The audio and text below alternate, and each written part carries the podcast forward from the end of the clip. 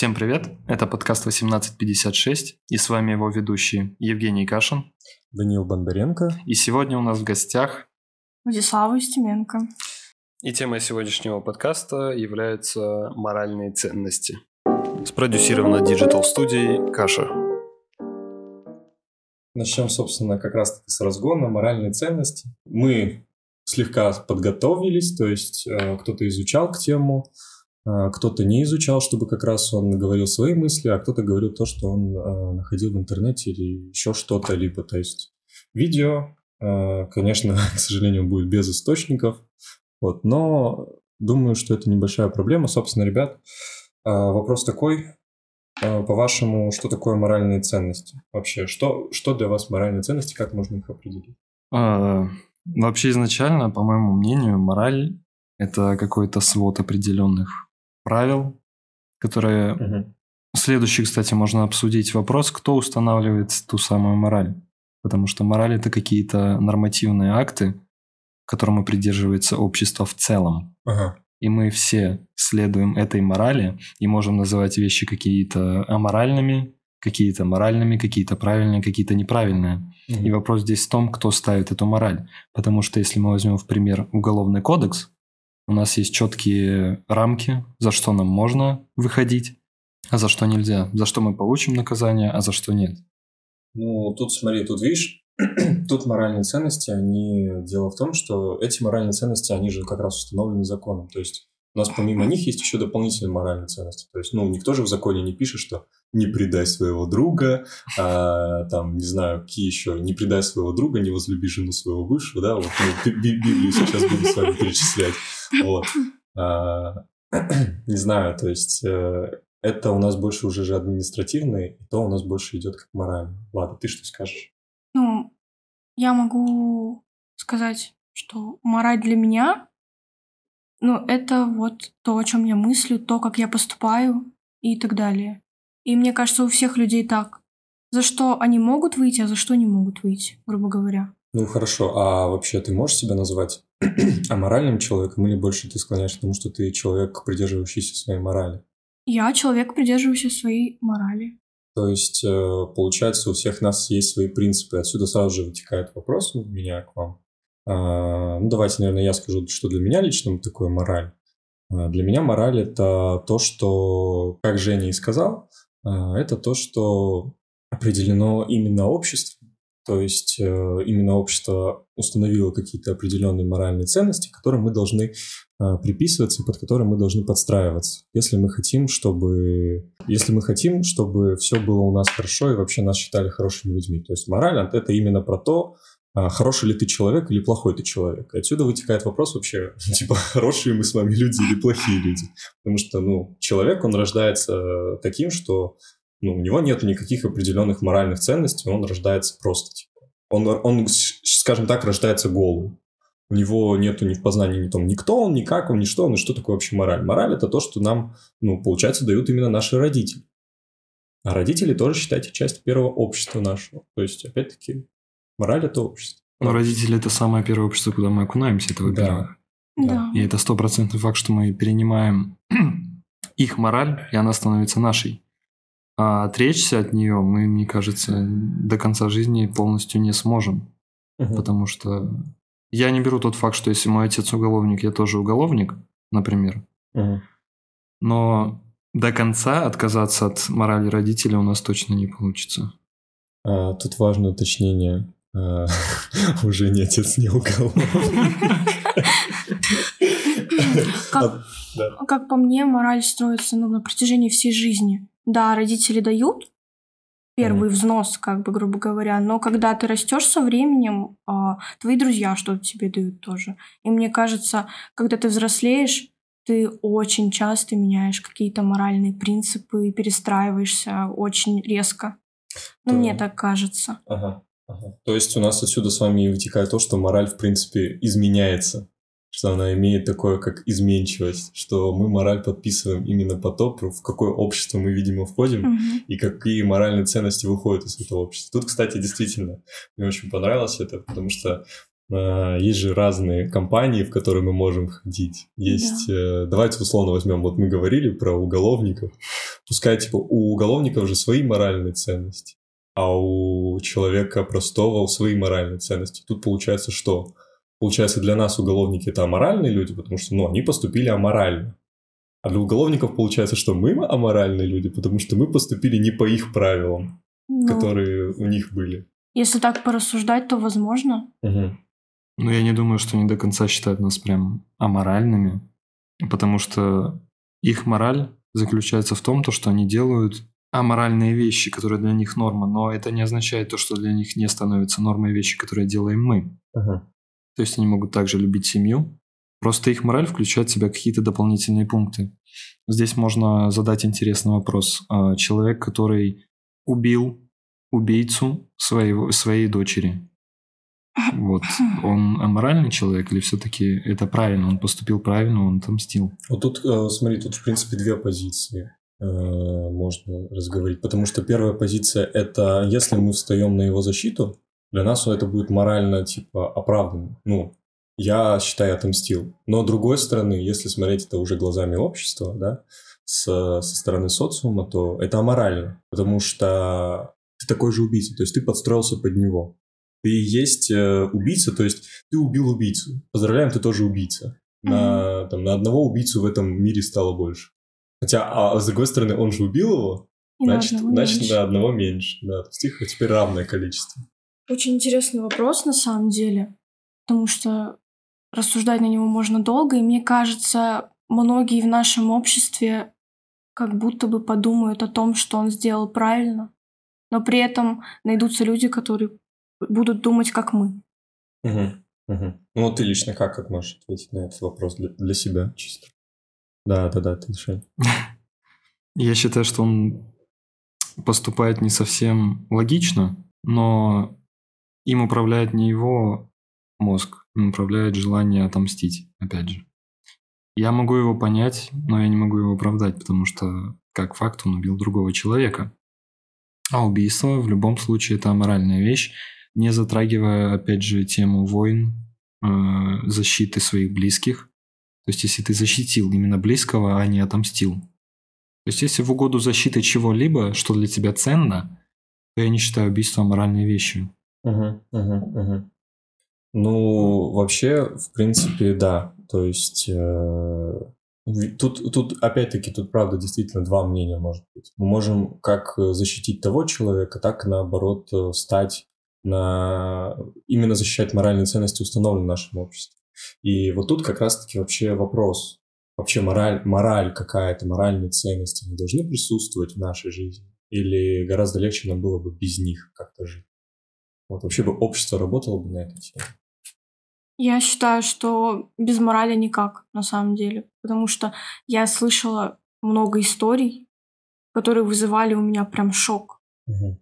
волосы становились дыбом. И это говорили обычные люди, которые с обычными людьми общаются и общаются с людьми совсем не такими, как они сами, какими они являются. И вот это было очень страшно. Мне сложно было воспринимать это. Но также вот есть люди, которые воспринимают это как норму. Ну, вот был человек в моей жизни, который мне сказал, для меня моральные ценности, их не существует. Я люблю делать все, что аморально. Мгм. Ну, то есть это у нас э, тип такой антисоциала. Нонконформист, антисоциал, то есть человек, у которого он делает все так, чтобы сделать это против общества. чтобы- Да. Да. Ну, это такой вот тип. Ты как считаешь? А, я хочу, чтобы вы повторили вопрос. Ну, вопрос типа, как ты считаешь, вообще должны ли существовать моральные ценности у нас? Или- Они, мне кажется, моральные ценности это нечто абстрактное, они будут существовать в любом случае. То есть это будет называться другим словом, нормы, нормы правил поведений и прочее, прочее. Это будет в любом случае, Мгм. вне зависимости от нашего восприятия. Мгм. То есть для него вполне морально как раз-таки действовать аморально. Несмотря на то, что он говорит, я люблю делать то-то, то-то. Для каждого свои, своя мораль, она есть. Есть общая мораль, есть своя мораль. Да, То есть мнение, с которым мы живем, существуем, делаем определенные вещи. да. А конкретно вот одной общей установленной морали, ее как таковой, я думаю, что не существует. Потому что у нас есть религии, э, верования, да, то есть я Мгм. разделяю. Мгм. Есть различные пути жизни, стоицизм, например. Да. И мы смотрим на, на мораль сквозь призму своего опыта. Да. Опять же, то есть она формируется у нас в течение какого-то определенного времени жизни и впоследствии чуть-чуть меняется. Угу. А, ну, вообще да. То есть э, тут надо смотреть действительно на мораль. Мы смотрим на нее все под э, взглядом своего восприятия мира и под э, восприятием того, как мы проживали какие-то определенные моменты нашей жизни. Вот. И, ну, с другой стороны, вот тут тоже вопрос. Вы готовы переступить через какую-либо мораль? Потому что, ну, Лично я сам попадал в такие ситуации, в которых, ну, через свои определенные какие-то принципы, какую-то свою мораль, ну, ее просто надо именно перейти. То есть э, тут, получается, я в каких-то ситуациях вел себя аморально. Ну, все мы действительно вели в какие-то моменты, мне кажется, себя абсолютно аморально. Тут, видимо, дело... И сам вопрос, типа, дело в том, что готовы ли вы тоже сами вот как часто, я бы даже лучше так сказал, вы становитесь именно для общества аморальным человеком, и как часто вы переступаете через свою же мораль? А конкретно касаясь вопроса, как часто мы становимся аморальными для общества? Да, да, да, да. А, я Нет, думаю... даже лучше, лучше можно даже, если не общество, а давай общество, да, и потом э, дополнительно, как часто ты аморально выглядишь сам для себя. То есть mm-hmm. ты же переступаешь через свои моральные ценности, для общества, мне кажется, не так часто, но чаще, чем обычный человек. Угу. Потому что я отношусь к людям немного по-другому, я смотрю на них немного по-другому, нежели как раз-таки нормализированный, по мнению общества, человек. Угу. То есть э, для меня незнакомый человек не является ничем а, серьезным. То есть это просто человек, который идет рядом, допустим. Поэтому я могу совершать э, действия того или иного рода, которые будут казаться как раз-таки аморальными uh-huh. для мнения общества. А сам для себя, мне кажется, я могу действовать аморально под воздействием чего-либо. Uh-huh. То есть либо это условно состояние аффекта, э, либо состояние, даже не знаю, как его назвать, под воздействием чего-либо. Понимаю, что сказал две похожие вещи, но под воздействием чего-либо я имею в виду алкоголь, и прочее, прочее. Но это тоже состояние эффекта. Тоже. Можно, тут можно, в принципе, знаешь, что тогда сказать? А, под воздействием других людей. То есть да, под воздействием тоже. других людей мы действительно можем вести себя аморально, потому что шантаж, как пример, mm-hmm. нам приходится вести себя аморально, потому что нас шантажируют. В таких ситуациях лучше не находить тех, кто сможет нас шантажировать. Вот. Ну да, да, ты как считаешь, Ладно? Для общества, на самом деле, я об этом никогда не задумывалась поступала ли я морально для общества, но для себя. Вот я вспоминаю некоторые вещи, которые я делала, и да, я как бы переходила через э, за грань своей морали, грубо говоря. Но вот как Женя и сказал, это было под состоянием какого-либо аффекта. Угу. Я не знаю, как объяснить. У меня мысль вылетела прямо сейчас. Ну вот получается, да, под каким-то измененным состоянием. Угу. Будь то алкоголь, вот как ты сказал, э, как Женя сказал, как ты сказал, будь это какая-то, ну, провокация та угу. же самая. Угу. И мне кажется, да. Ну, конкретно я, в принципе, согласен с вами взаимно, вот. И тут э, мы, наверное, скачем сквозь вопрос, я не знаю, это нормально, ненормально, но... Я думаю, вполне. Э, про это, наверное, стоит сказать, э, потому что мы об этом нигде не говорили. Мы все студенты кафедры психологии, э, мы все по специальности учимся на психологов. И почему вообще этот подкаст, э, как написано у нас в описании, что он про... Скажи, Жень. Касается конкретно нашей жизни современной. Везде, где участвует психология, мы это обсуждаем. Да. Я, в принципе, сам практикующий психолог. Это важно, знаешь, рекламировать себя, чтобы потом люди приходили и такие, о, классно, я, я, я вас в подкасте слышал, э, хочу к вам записаться в этот, э, на сеанс. Рекламу мы одобряем. У нас можно. Да, учитывая, что да, кто хочет с нами связаться, мы одобрим. В начале подкаста обязательно скажем. Вот.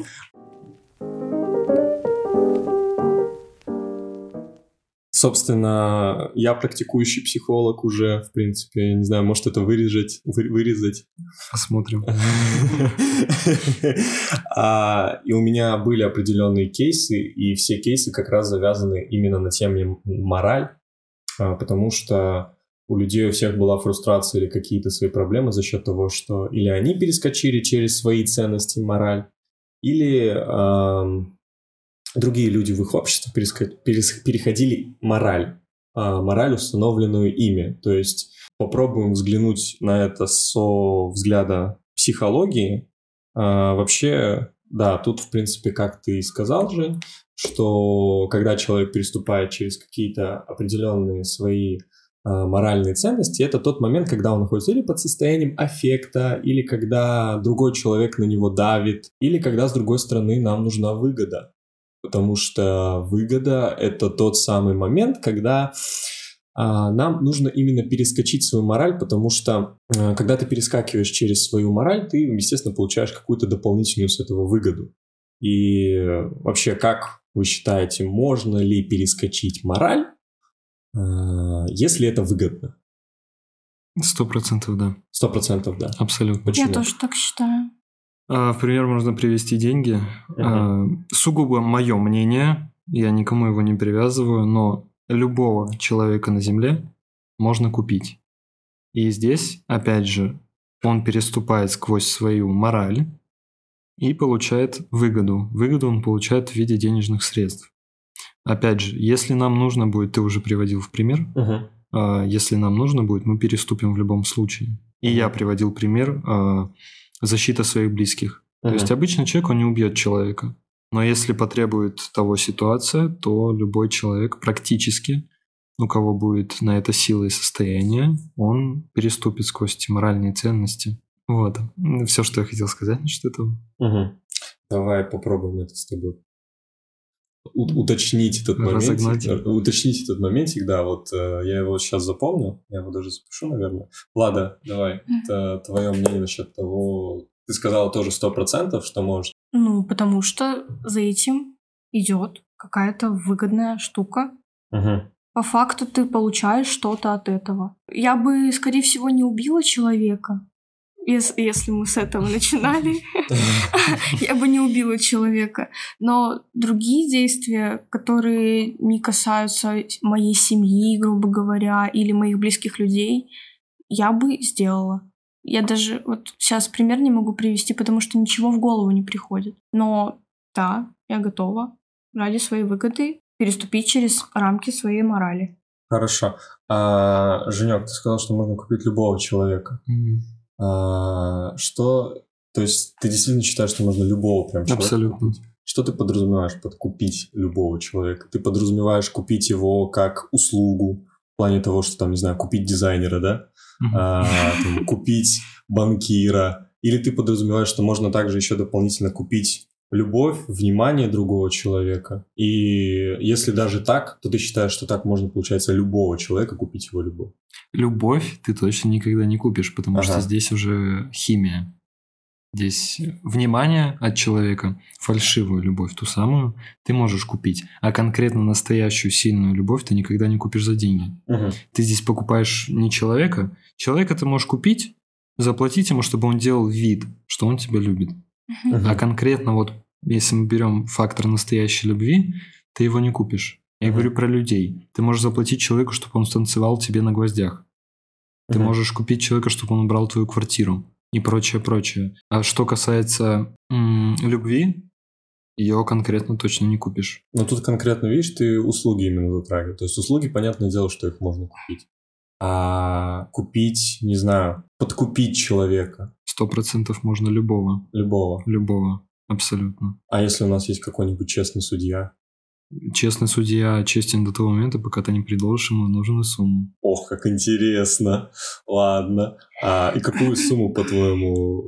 Как... Вот давай даже попробуем сделать так. А, какая сумма, по-твоему, может купить абсолютно любого? Абсолютно любого. Ну, только не триллионы, не миллионы, миллиарды. Ну, а... давай миллион, типа. Мы берем среднестатистического. А, давай честный судья. Вот сколько, по-твоему, честный судья а, откинет свою мораль? За какую цену? А, я думаю, ему хватит 20 миллионов. 20 тенге. миллионов тенге. Да. А, подкаст записан на территории Казахстана, поэтому мы должны уточнить, э, валюта тенге. Ладно, кто-то просто называет ее тенге. А, валюта тенге – это наша тен через е, е, е. А, тенге – это валюта на территории Казахстана. Вот. Не знаю, это можно, в принципе, даже потом вырезать. А, так.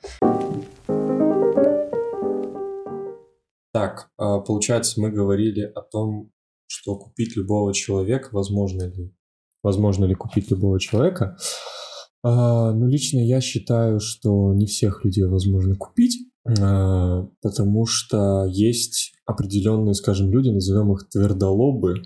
Вот, э, по-моему, это даже отдельный тип людей есть таких, которые прям твердолобы и твердолобы, их э, ничего никак.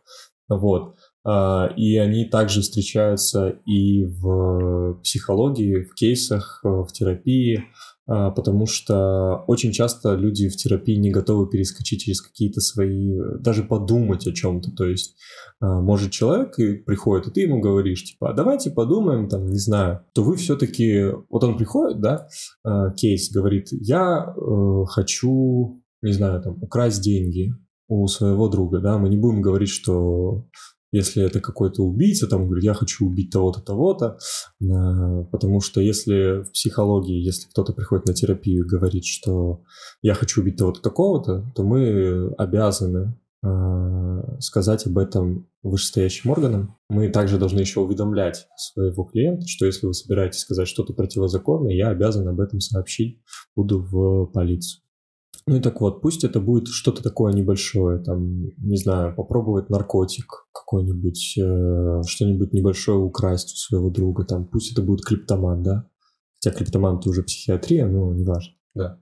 Я хочу сказать, что многие люди про сепарацию, uh-huh. вот насчет сепарации, они очень резко реагируют на моменты сепарации. У меня, например, в жизни есть пример, когда я разговаривала с человеком, а он ну, мне своей твердолобостью утверждал, что да не обязательно мне там съезжать от мамы и все остальное. Угу. Ну, это тоже очень показательный пример, мне кажется. Да, это показатель того, что вот у человека есть свои моральные ценности. Там, ну, это, это уже другое, конечно, но типа да, если про твердолобость говорить, то да. То есть э, человек вот сказал, что я хочу вот остаться здесь, типа с мамой, все. Это мой это мое вот это вот э, желание... Зона комфорта. Зона комфорта моя, да. То есть моральные ценности, это еще, видите, можно сказать, что моральные ценности – это дополнительный выход из своей зоны комфорта. И получается, о чем... А, да, то, что в кейсах это происходит. И в кейсах э, очень часто бывает такое, бывает такое, что нужно э, человеку сказать, а давайте представим, что вы все-таки это сделали, что вы украли, вы там сделали то. Или давайте представим, что все-таки вы это попробовали человек может прямо сказать, я, я даже представить это себе не могу. Вот эта фраза, что я даже представить себе не могу, что я через это перешел, или я даже представить. Это, на, на этом, в принципе, можно сказать, что человек уже, он не готов переступить через это. И, ну, собственно, я, я так понимаю, что у нас подкаст идет про тему того, что все-таки иногда надо переступать через свои какие-то моральные ценности, mm-hmm. а, если это не будет, скажем, во вред другому. Ну, про вред можно тоже сказать. Давай. Во вред другому ты говоришь, опять же, возьмем в пример судей. А, для любого человека моральная ценность, я считаю, она изначально заложена честность. Но угу. она меняется сквозь призму опыта. Угу. Опять же, мы живем там в определенной стране. Я не буду уточнять э, про нашу страну, ничего не буду говорить на всякий случай. Возьмем страну X, в которой э, очень сильно развита коррупция любой судья получает выгоду во вред, опять же, другому человеку.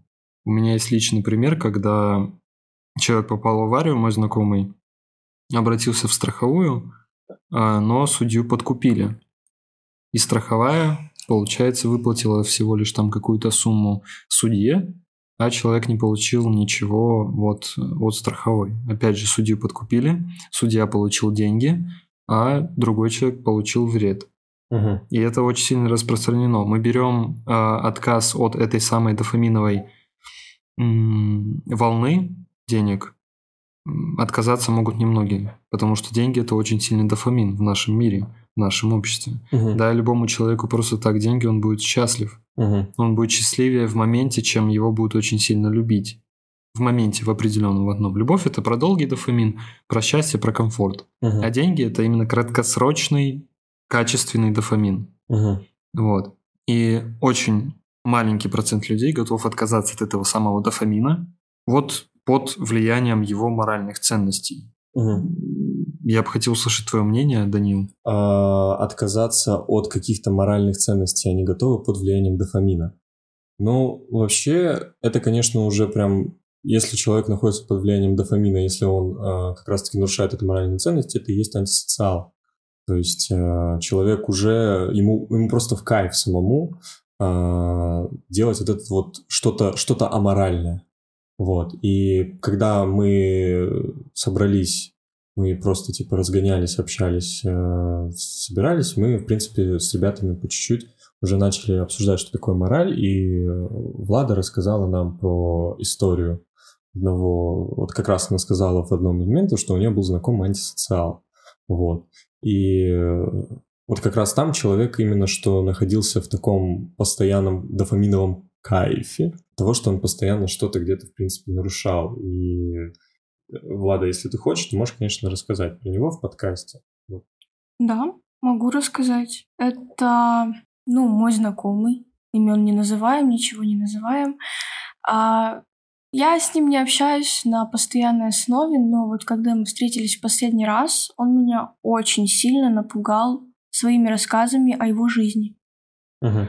Дошло до такого, что мне захотелось помыться Угу. от вот это, вымыться от этой гря- грязи, которую он мне сказал. Вот я сейчас даже вспоминаю, мне становится страшно, некомфортно, очень, очень страшный человек, как оказалось. Хотя с первого взгляда так по нему и не скажешь. Он очень привлекательный, очень добродушный даже с какой-то стороны, я могу сказать. То есть он надел на себя вот эту маску социально стабильного человека, а по факту он антисоциал оказался. И, ну, не знаю, стоит историю рассказывать или нет. Я думаю, можно в мелких подробностях, прям конкретно, четко, Да, каждую да, деталь да. не надо. Да, ну, человек предавал своих друзей очень сильно, очень грязно предавал своих друзей, очень некрасиво поступал по, поводу, ну, по отношению к другим людям. Ну, когда я это слушала, мне становилось страшно. Ты можешь Опять конкретно сказать, как он предавал? Ну, занимался сексом с девушками своих друзей. Угу.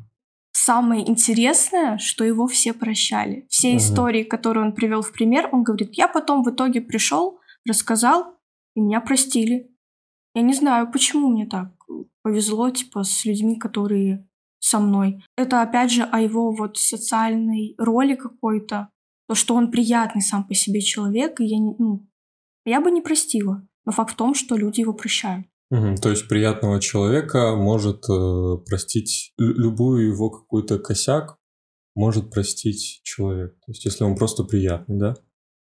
Ну, я не знаю, я бы не Ага. простила. Ага. Ну, факт в том, что на своем опыте, если бы посмотрела на эту ситуацию, если бы кто-то из моих друзей со мной так поступил, нет. Просто факт в том, то, что, скорее всего, его друзья являются такими же антисоциалами, и у них вот нету вот этой вот морали, за которую переступать, не переступать можно. Либо у них очень широкое понятие самой этой морали. Мгм. Мне кажется так. Мгм. Но опять же, мы не знаем, что говорил этот человек, э, этот самый противный Да. друг, что он говорил людям. Ну, по словам Влада, он говорил чистую правду. Да. Вот, но тут можно, опять-таки, под- вернуться к началу, в котором мы говорили, что мораль и человек вообще выбирает сам себе общество, или общество несет какое-то влияние на его мораль.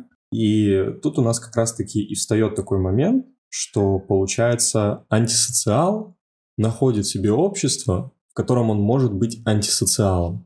Он находит тех людей, готовых простить ему все, вся и всех. Он находит себе общество таких же антисоциалов.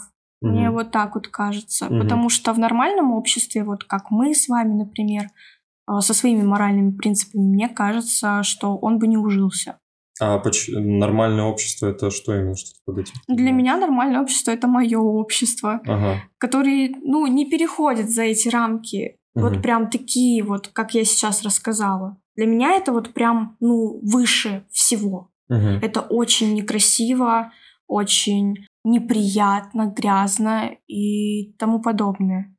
То есть, э, а если для него, к примеру, его общество это и есть нормальное общество? Ну, я и говорю. То есть, вот смотри, вот, к примеру, есть наше нормальное общество, Мгм. как ты нас назвала. А для него... А для него нормальное общество, да, это где его прощают постоянно. Ну вот, я и говорю о том, что антисоциал находит в себе таких же антисоциалов и живет в своей норме. Ага. Так же, как и мы сейчас живем в своей норме. Ага. Вот, я об этом хотела сказать. Ну, Современная норма интересная штука. Современная норма? Да. Ну, вообще, э, я хотел бы тут еще немножко сказать, потому что вот Влада сказала, и мне она сказала про определенного человека, да, который нарушал мораль, и который э, был очень красивым. Мне сразу же на ум приходит только одно произведение, э, портрет Дариана Грея, как по мне, идеальнейший пример того, когда человек э, как раз-таки нарушил мораль, а, нарушал мораль постоянно, оставался очень красивым и приятным человеком для всех. Тут тоже как раз-таки у нас вытекает интересный момент, потому что мораль-то он начал нарушать по чуть-чуть. Он не с самого начала, там уже в книге, кто помнит, э, в книге он уже убивал людей, там где-то к середине, к концу книги за него сделала там девушка самоубийство. И основываясь на всем этом, получается, что первое, видимо, действительно мы можем прощать красивых людей их поступки, э, если верить Оскару, Оскару Уайлду. И если говорить дальше об этом, обо всем, то получается, что все-таки, когда мы нарушаем мораль от единожды и очень мало, мы уходим от своей морали, всегда есть шанс, что мы будем нарушать все больше, больше и больше, мы уже будем в какой-то момент, как э, Женя и сказал очень э, хорошо, а, дофаминовый, повтори, дофаминовый, Я уже не помню, как сказал. а, ну, в общем... э, Дофаминовая дофамин- волна, я да, сказал. дофаминовая волна. А, Получается, что если человек получает постоянно эту дофаминовую волну, он постоянно получает по чуть-чуть, а потом получает очень много. Ему постоянно становится мало. И тут, получается, у нас выходит такое, что нарушение морали – это одновременно и наркотик. Потому что ты подседаешь на то, что тебе интересно становится, то, что тебе как раз приливает этот дофамин. И тебе все становится меньше и меньше. То есть вот сейчас, к примеру, ты там украл, да, ты ну, не украл, хорошо, там нагрубил кому-нибудь. А дальше, потому что, ну, ты перешел через свою мораль. А дальше ты уже украл, потом убил, а потом уже ты массовый убийца. Как-то странно, да? Интересно. Тут, э, тут стоит вспомнить э, конец книги, что в конце произошло с. Да. В конце он все-таки сгорел вместе с портретом да? Да. Важная отметка. В конце книги Дариан Грей не сгорел вместе с портретом. Он вонзил нож в портрет, после чего умер сам. Да. Вот и подошел конец э, этой самой дофаминовой волны. Всегда, когда ты зависим от чего-либо, конец очень плохой. Да, Нету хороших зависимостей. Да. Любая зависимость это плохо. да. А, И получается, что нарушение морали в любом случае ведет к тому, что потом мораль тебя съедает. Тут, кстати, еще один хороший Стой, пример. ты сказал, мораль тебя съедает. Да. Ну, совесть тебя съедает. А, всё. Да. И тут, кстати, как раз-таки еще один хороший пример, раз мы затрагиваем уже литературу, все. Раскольников, преступление и наказание Мгм. Достоевского. Человек, студент конкретно, нарушил мораль, убил бабку топором. Убил бабку топором. Он нарушил свою мораль. Но как он говорит, тварь ли я дрожащий или право имею? Мгм. То есть он начал себя оправдывать. И вот тут мы как раз и переходим к тоже к интересной теме. Мы, получается, сейчас еще и Достоевского с вами захватим. А, Спродюсировано Digital студией Каша.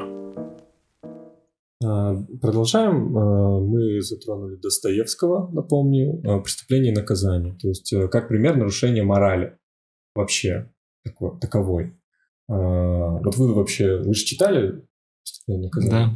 Ну, хотя бы знакомы. Ну да, Вот. знакомый. То есть, э, вот вы как считаете, то, что сделал вообще Раскольников, оно имеет место быть, и вообще поступили бы вы так же? Я напомню, что в начале книги Раскольников находился в очень тяжелой ситуации. А, Его сестра выходила замуж за богатенького, кого, а его Раскольников недолюбливал за его поступки, за все. И э, дальше Раскольников был очень бедным, он был студентом, ему надо было платить за все. и он снимал комнату, по-моему, или квартиру, по-моему, комнату у бабки. А, эта бабка постоянно просила, чтобы он заплатил за эту комнату. Вот. И э, из-за того, что у него не хватило денег, он взял топор, убил бабку, а попутно еще убил беременную женщину. И отсюда, собственно, вытекает вопрос. Он убил, во-первых, не одного человека, а сразу троих, потому что она же беременная была.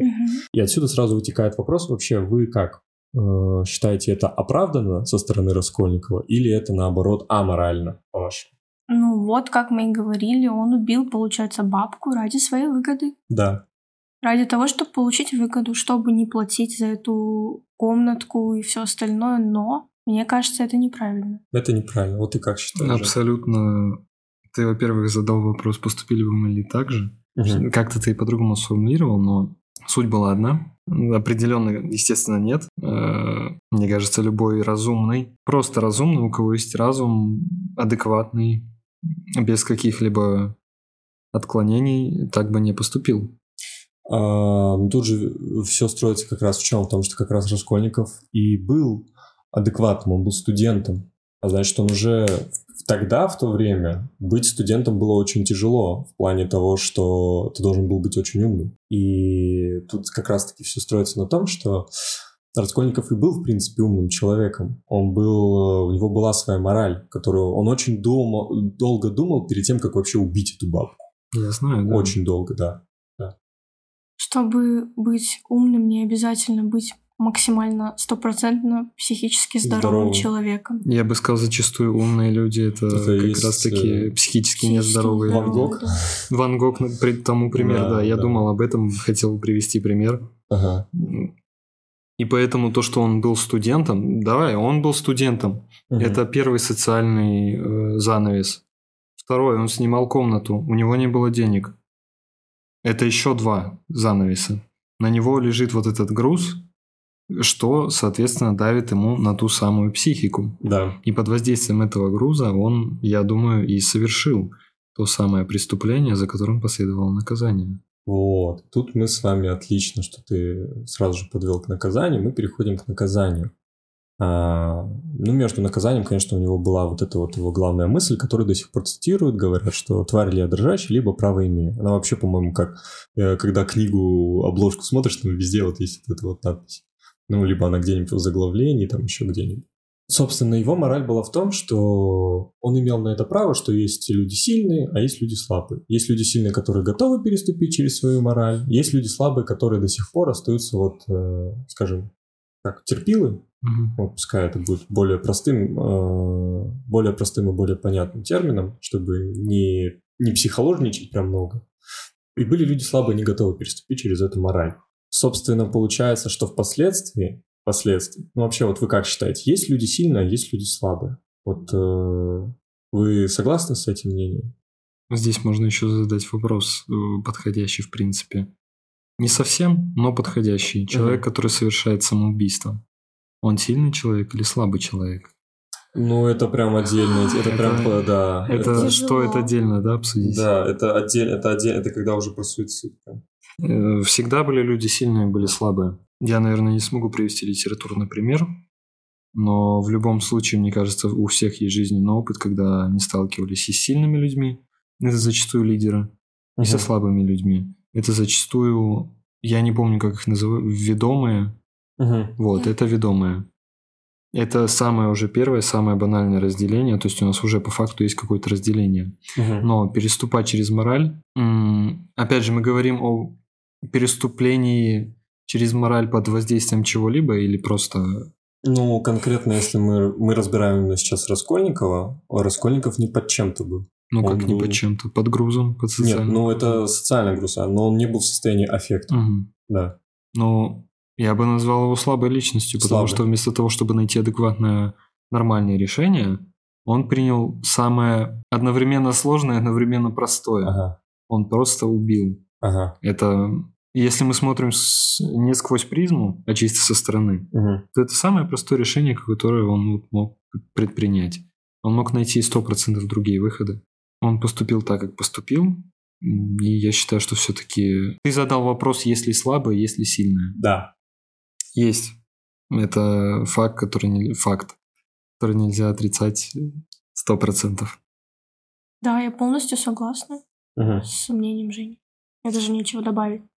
Но получается, все-таки у нас есть слабые люди, есть сильные люди. А, но вообще, я так понял, по твоему мнению, что слабые люди это те, кто как раз переступили через свою мораль. А мы до этого говорили, что это люди, которые, что сильные готовы переступить через свою мораль. То есть, получается, с какой-то стороны мы если вы, вот видите, вот тут как раз интересно получается. То, что э, если мы разбираем на примере себя, и мы переступаем через мораль, значит, мы сильные люди. А если мы разбираем на примере другого человека, а мы смотрим на него через призму социума сейчас, то получается, что мы слабые люди. Mm-hmm. Вот. И, то есть не мы слабые, а Раскольников слабый. Легко судить другого, mm-hmm. себя судить тяжелее. Mm-hmm. Вот. А, ну и получается, вот представьте, что, к примеру, вы и есть Раскольников. Заслуженно вы получили наказание? Ну да, Да. определенно. Определенно заслуженно. Сто процентов. Уверена. Уверен. Да, Ага. уверена. Ты Ну- считаешь по-другому? А, просто Раскольников у него на протяжении книги как раз он же очень себя терзал насчет этого. Ну, Да. А, но на самом деле, вот кто-нибудь из вас, вот он условно убил бабку, а Раскольников сам пошел и сдался. Вы бы пошли, сдались бы? Я не могу сто процентов сказать, как бы я действовал под... Как бы я действовал в этой ситуации, потому что, ну, я никого не убивал. Ну да. Но совесть очень сильная штука, Мгм. которая грызет очень сильно. Мгм. Она может лишать тебя сна, аппетита, прочих вообще нужных вещей. Мгм. И поэтому я думаю, что все-таки под воздействием этой самой совести, как люди говорят, меня грызет совесть, Мгм. я бы все-таки либо э, ушел из мира просто, Мгм. Потому что, опять же, наказание серьезное, либо пошел и сдался. Социально правильный поступок. Мгм. Вот. Я бы сделал так. Я, я бы точно не пошла и не сдалась бы, скорее всего.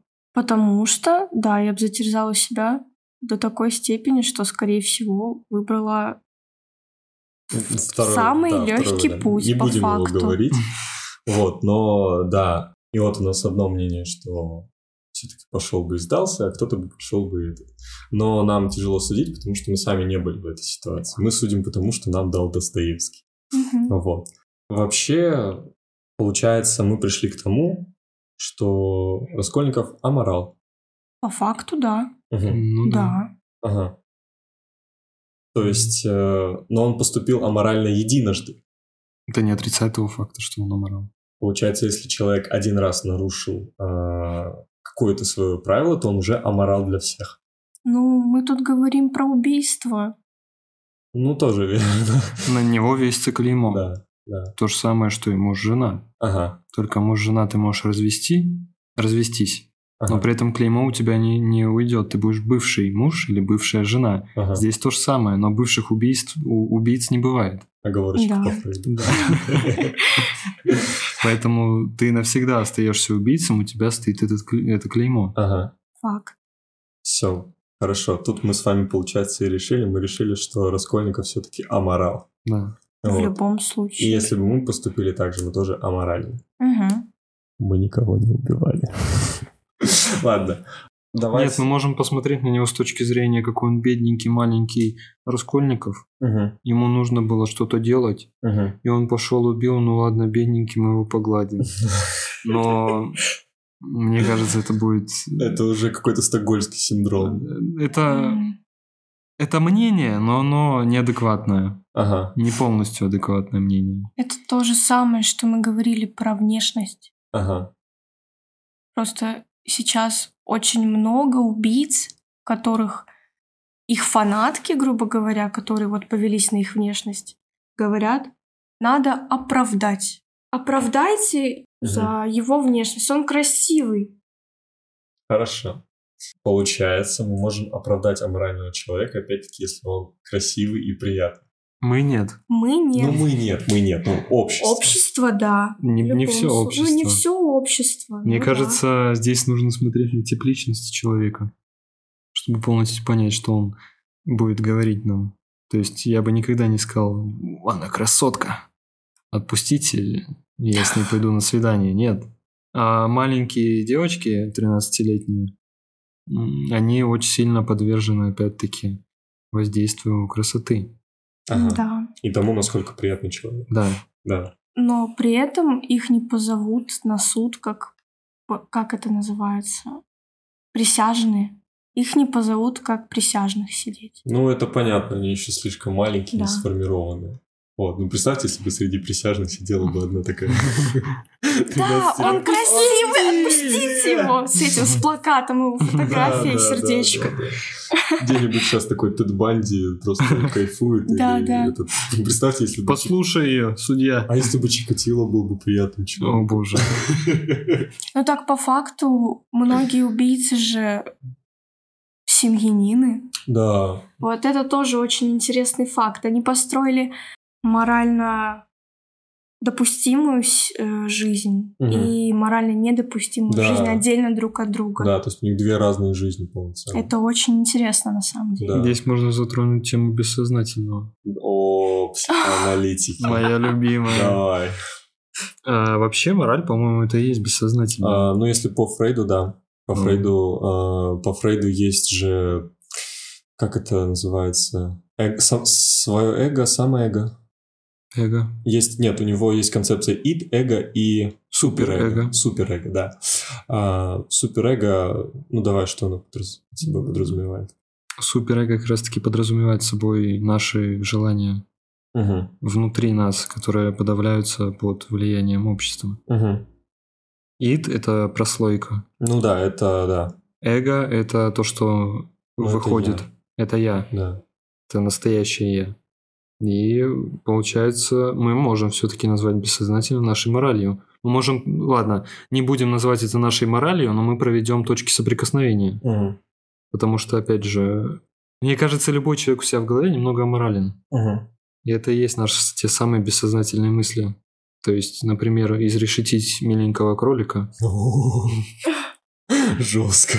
Э, Да, мы делаем это под воздействием биологии, но я не нейробиолог, я не из этой стези, и все-таки сквозь бессознательное мне смотреть проще. Угу. И как раз-таки дает выйти в сознательное тому, о чем мы думаем. То есть я не возьму и не буду крушить этого кролика, кидать его Мгм. по комнате. Хотя очень хочу, он милый. А, это ты Э, про... Ты про милость? Да. А я думала. Это, это, э, в психологии есть такое, по-моему, оно называется агрессивная агрессивная милота или что-то такое, по-моему. Это когда ты умиляешься настолько, что я бы тебя скушал. Да-да-да. Это даже какое-то название имеет. Джиджил? Или как-то так? Ага. Да, вро- вроде так, и если я не ошибаюсь. И у меня это очень сильно воспроизводится в мир, реально. Я иногда готова задушить своего кота от того, какой он классный. И также происходит там с любимыми людьми, которые близки ко мне, там мама, бабушка, ну, семья просто. Типа вот иногда хочется обнять и сжать вот прям сильно так. Ну и сейчас мы подведем к современной морали и вообще морали в современном мире. Вот, э, как вы вообще считаете, она изменилась за, ну, за это время? За вообще за всю нашу историю изменилась ли мораль? Конечно, очень сильно. Мгм. Я могу это объяснить, во-первых, той же самой верой. Мгм. Сейчас, ну, многие, можно сказать, не, не верят в Бога, грубо говоря, не верят за то, что за ними кто-то следит Мгм. сверху, и значит, можно делать то, что было нельзя в прошлом, грубо говоря. Мгм. Ну, если лё- э, простыми словами объяснить. Э, Мораль сто процентов менялась, сто процентов менялась под воздействием времени. Влада уже сказала про веру, Мгм. А, и хочу отметить, что вера и отношение к вере менялось сто процентов. Ну, это факт, исторический факт. И отношение к вере менялось. А Мгм. вера была основной движущей силой, то есть э, определенный промежуток времени, даже при построении государств, при построении общества. И это было основополагающим фактором. Сейчас же в мир технологий мы немного отошли и затрагиваем а, существование вне э, Бога. Мгм. Но возьмем религию, грех. Мгм. Не убей, что мы делаем с войной? У нас война, нам стоять на месте и ничего не делать, если мы касаемся религии. Мгм. Вот что современная религия, может, знает кто-то, как смотрит на этот счет. А для современной, ну вообще для религии любое убийство это ай-яй, так нельзя. Но Вспоминаем крестовые походы. вспоминаем крестовые походы. Я о том же говорю. При этом войны были всегда. А крестовые походы, они же в своей формулировке, они подразумевали, мы идем, но мы мирно идем, мы никого не убиваем, Да. с мечами. Это так, напугать. Это защита. Это для защиты. Кто знает, что эти бусурмане против нас делают? Крестовые походы, да и вообще любая война, оно всегда двигалось религией, всегда религия имела какое-то участие в любых войнах. Ну Вот, можно много каких войн вспомнить, много где хоть какое-то влияние на религия имела. Даже во Второй мировой войне, когда уже был Советский Союз, все равно к религии так или иначе, но прибегали. Вот. Ну, поддержки религии. И с той стороны, и с той стороны. Но я Да. предлагаю отойти немного от войн, от прошлого. Да. Мы Да. чуть-чуть отошли. Да, да, да. У нас проблемы современности. Что сейчас с моралью вообще происходит? А, ну, мое личное мнение, что современная мораль, она, ну, понятное дело, она поменялась под воздействием не то, что даже как религии мы затронули, но также и вообще современного информационного века. Потому что большое количество разной информации с нас идет. Если раньше у нас ну, не было, условно, той же самой информации с Америки, с Китая, Японии, с других стран, у нас было вот наше, скажем, на тот момент советское пространство. Вот, э, мораль была одна. Она была коммунистическая, э, она идеально подписывалась под рамки коммунизма, вот, и это было как свои определенные моральные рамки, то есть э, пионеры, друзья, э, комсомольцы, октябряты, ну, все вот это вот. У них были свои определенные моральные рамки. И сейчас у нас уже другие, потому что, как я и сказал, это то есть, соцсети, э, взять даже, ну, например, тот же самый запрещенное на территории Российской Федерации экстремистское э, приложение, да, Организация. организация Мета, э, Инстаграм, взять вот это вот, примеру, кстати, она тоже движет свои моральные, э, моральные уже и социальные какие-то проблемы, то есть э, взять, к примеру, ту же самую дисморфию, она имеет все свои... Дисморфия, разъяснение — это непринятие своего тела. Их нам навязывают, получается, посты в Инстаграме и многое-многое такое. То есть посты в Инстаграме, красивые модели, успешные личности, а вот эти вот классные бизнесмены со своими бизнес-кауч-тренингами, что а подпишись на меня, и у тебя будет там 300-800 миллионов всяких подписчиков. Спасибо. Вот. А, 300 миллионов всяких э, подписчиков. Ты будешь таким крутым, ты будешь таким обалденным. Посмотрите на меня, а другие все говно. Вот. То есть у нас современная мораль – это то, насколько ты известен. Ну, По-моему. Потому что если Ага. ты известен, тебе открывается очень много дверей. мгм. И люди очень сильно подвержены воздействию этой самой популярности. Да. Очень сильно. То есть мы нарушаем мораль для того, чтобы быть популярными. Мгм. Покупая подписки, как... О, вот тут, кстати, классно получается, что, как ты сказал, купить любого человека, мы покупаем лайки, мы покупаем людей, мы покупаем подписчиков, вот, и оно все на этом строится. Э, Да, да, да. Ты как считаешь, Влад? Ну, я с вами солидарна. Мгм. Максимально. Мне, ну, нечего больше сказать. Мгм. Вот, ну и вообще современ- современные, современные, современная мораль, она имеет, э, Очень гибкую форму, я бы сказал. Да. да, да, да, Потому что мнений сегодня, как говорилось, та самая цитатка из, ВТ из ВК, 7-8 миллиардов уже людей Мгм. и 16 миллиардов мнений. Мгм. Вот что-то подобное. Мгм. Она очень гибкая, современная мораль. То есть мы уже можем посмотреть как раз-таки про метафору с убийцей. Мгм. Мы уже смотрим вообще чуть по-другому. Мгм. Если раньше он убил-убил, и все здесь не, не обсуждается, Мгм. то сегодня Влада приводила пример фанаток. Мгм. Они уже смотрят Они, да, по-другому. Он красивый. да, Бац, уже. То есть у нас мораль – это внешность. да. И потом. А почему он убил? Вот эти вот мысли. Да. Мгм. Зачем? Да. Что им двигало? Мгм. Уже психология здесь подключается. Да. Свое тоже мораль, свои Да. моральные рамки, мнения. Сколько в Мгм. психологии разных направлений со своей моралью. К примеру, психологи, есть психоаналитики, они против, к примеру, того, что используют, ну, не изученное, понятное дело, провокативная психология, да, Э, провокативная психология, у нее свои морали, которые тоже нельзя переступать. Гештальты свои. То есть все в нашем мире, если так говорить, все в нашем мире имеет свою мораль. Абсолютно любое направление, чего бы то ни было. И причем разную. Пример негибкой морали можно привести социализм, который был у нас. Да. Тогда абсолютное большинство, не, не все миллиард, не все люди, которые жили э, в странах постсоветского Ну, пространства, мне кажется, даже вообще даже не то, что у нас, а вообще сам социализм подразумевает под собой только одно единое Мгм. мнение. То а, есть, ну, чтобы- идея, одна общая идея. Да. То есть, чтобы мы не говорили сейчас, а то тут может кто-нибудь сказать, что ай, как вы смеете Советский Союз хаять, это вообще такая прекрасная была страна, большая, огромная, необъятная, а вы ее так... Э, Нет, мы говорим вообще про сам социализм как концепцию политического государства и политического строя, потому что социализм – это социум, какой бы он ни был.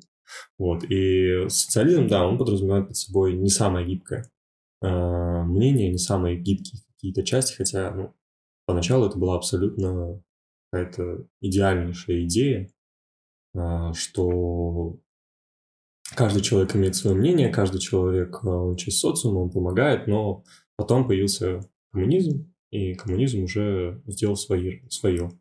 Вот он сказал, что есть только коммунизм. А, Что еще можно сказать про современную мораль? Мне кажется, про современную мораль мы как раз-таки затрон- затронули в первом подкасте Мгм. больше. Про инфантильность. То есть мы там уже достаточно сказали. Мгм. Вот. Э, Поэтому сильно как-то рассуждать не имеет смысла, потому что большинство людей, я думаю, прослушали так первый подкаст. Ну, надеемся, да. Да, мы на это очень сильно надеемся. Пожалуйста. Но в любом случае, все, что стоит сказать, э, основное изменение, которое привнесло, привнеслось в современную мораль, это гибкость. Мгм. Мы можем ее вертеть как хотим. Мгм. И в принципе нам никто особо не возразит, потому что это его мнение, он может так думать а, и прочее, прочее. Неважно, насколько аморальны эти вещи. Мгм. И в любом случае найдутся, извиняюсь, что перебила, соратники этому мнению. Мгм. Да, да, да. Так что вывод нашего подкаста – это то, что мораль всех своя, у Да. всех свои Да. ценности, и мы должны к ним прислушиваться, мы должны их ценить и понимать, особенно учитывая, что мы с вами три будущих психолога. Вот. И мы не имеем, ну, как психологи, мы не имеем права на оценку, к сожалению или к счастью. Ну, мне кажется, больше это к счастью. Вот. И Ага, любите своих друзей, принимайте их мнение, принимайте их мораль. Только И если он не Только если асоциал. он не антисоциал, то есть, ну, он не подходит, да. Это очень правильно сказано, Да, только если он не антисоциал какой-то, но понимайте, что у каждого человека есть свое мнение, есть, а, но не бывает плохих и хороших людей, есть просто люди, у которых есть своя мораль и свои ценности. Вот, Которые просто не подходят вам, если сказать да, коротко. да. А если что-то не подходит, значит этого быть не должно. И Да, это значит- не ваше. Да, правильно, правильно. А, собственно, всем спасибо за подкаст. А, спасибо, дорогие слушатели, что прослушали его. Надеемся, вам очень понравилось. Честно, мы ждем обратной связи. А, если вы слушаете этот э, подкаст в Телеграме, а, то мы просим вас оставлять свои комментарии. Они всегда открыты. Мы их в любом случае читаем, прослушиваем, и нам всегда интересно ваше мнение. То есть, если вы хотите что-то добавить, изменить, у вас есть какие-то свои темы, не бойтесь, предлагайте, мы обязательно их рассмотрим, и, возможно, ваша тема будет в следующем подкасте затронута. Вот. А, И также, если у вас есть какие-нибудь, а, как сказать, Мнение. мнения, желания, обязательно делитесь им, пообсуждаем все вместе. Подписывайтесь на наши социальные сети, Инстаграм. Э, С вами были мы трое. Э, Данил Бондаренко. Евгений Кашин. Владислава Устименко. Вот. И всем спасибо. Э, Всем хорошего дня. Продюсировано диджитал-студией «Каша».